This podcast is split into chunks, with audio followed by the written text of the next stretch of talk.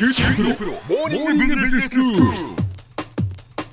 今日の講師は久留米大学理事で九州大学客員教授の久原正治先生です。よろしくお願いいたします。よろしくお願いいたします。え日本とアメリカの経営を比較するというお話をしていただいていましてその日本はまあアメリカ型の経営をずっとこう真似してきた。まあそれがいいアメリカが進んでいるんだというふうに思って真似をしているわけですけれども果たしてそれがいいのかどうか根本的に違いがあるんだということで前回は、えー、映画を見るとその日米の経営の違いが分かるということでアメリカの、えー、映画のお話をしていただきましたけれども先生今日はどういうお話でしょうか？今日も映画のお話なんですけど今日はですね、やはりそういう違いっていうのは何か歴史的な違いがあるだろうと、うんうん、でこれは専門用語で言うと経路依存っていうんですけども、はい、経路依存っていうのはもともと何かがあったからそれに従って現在の制度とか人々の行動が支配されているってことで、でそれがですねこのアメリカ映画の西部劇と日本の映画の時代劇を比べることでよくわかるということなんですね。西部劇と時代劇を比べるんですね。で、皆さんこの意外に思うんですけども、はい、実は西部劇っていうのはですねこの時期って1865年ぐらい。つまり江戸の末期。このちょうど時代劇の最後の同じ頃の話になるんですね。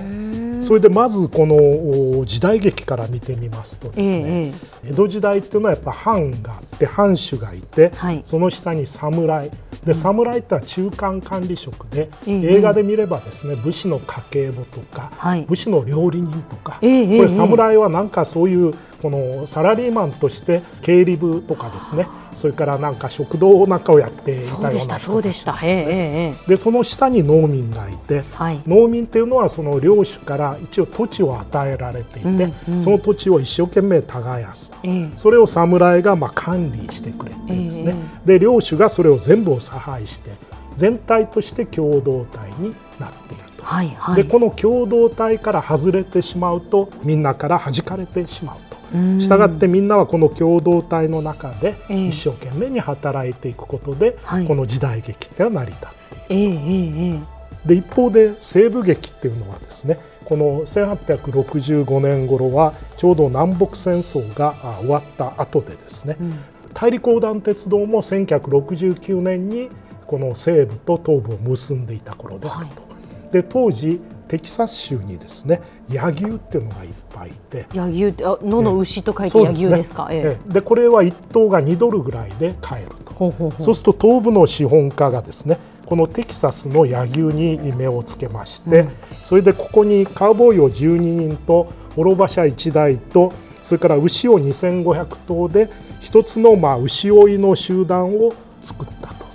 でここに投資をするんですけどこの牛追いの集団のことをキャトルドライブって呼んでですね、ええ、でこのキャトルっていうのは実はキャピタルの語源になっている。つまり資本を投下してですねテキサスにいた牛を大陸横断鉄道が通っているカンザスとかワイオミングの辺までですね、うん、運んでいくと、はいはい、途中にこの牧草なんかがいっぱいありますから、えー、牛がだんだんこう成長していってですね、えー、鉄道の駅のところでちょうど売り頃の牛に育つと。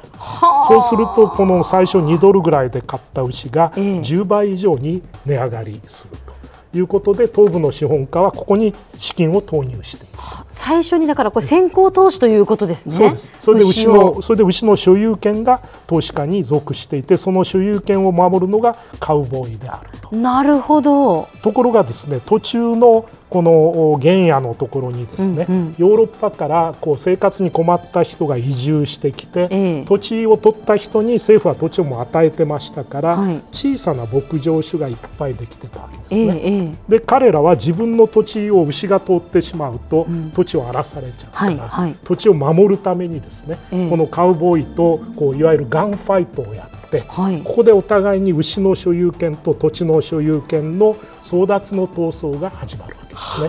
それでそこで地方地方で保安官とかを自分たちのこの仲間に入れてですね、地方を自分のがんで勝ち取っていくと。で所有権を勝ち取っていく。これが西部劇なんですね。そうするとこれは私的所有権が出発点にあってそれを自分の力で守るっていうのがアメリカの資本主義であって、そうすると会社なんかも売買していくってことはそこら辺から出てきている。所有権をどうやってこう高くして人に売るかってことがポイントになる。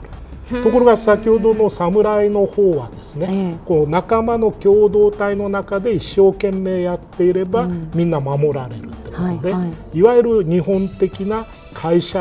をですね守って会社の中で一家主義みたいな形に出てくる。と、だから自分の会社を人に売るなんてこともあんまり考えられないような資本主義になっていくと。確かに確かにしたがってこの西部劇はカウボーイ資本主義でこの時代劇は侍資本主義と私は一応呼んでいるわけですけどもこの1865年頃にこの日本の資本主義とアメリカの資本主義の現在の違いがま出てきててそれはこのそれぞれ時代劇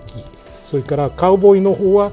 例えばまあジョン・ウェインの映画なんて全てこういうカウボーイとそれからあの農場主の争いを扱っていますからそういった映画を見ればですね、えー、そこがよくわかるということになっていると。私あの本当にあの西部劇ってあまりこう見たことがなくて、でもう勝手なイメージでその、まあ、銃の撃ち合いというかですね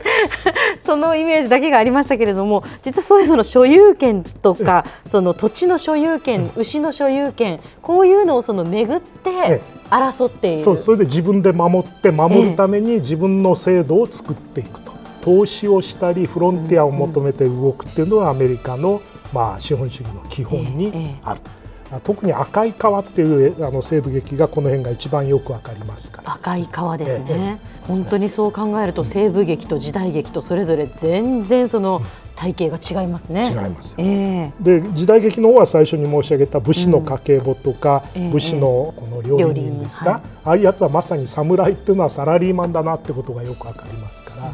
ぜひこれを比べていただければいいと。侍は刀抜かないんですね。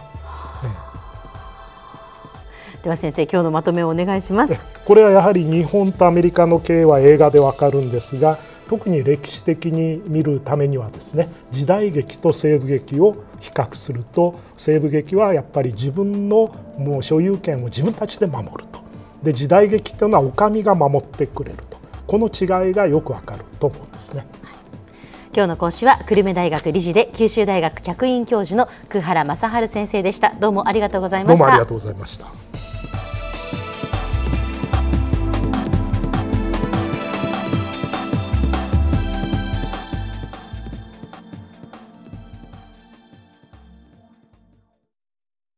キューティープロは通信ネットワーク、セキュリティ、クラウドなど QT ネットがお届けする ICT サービスです。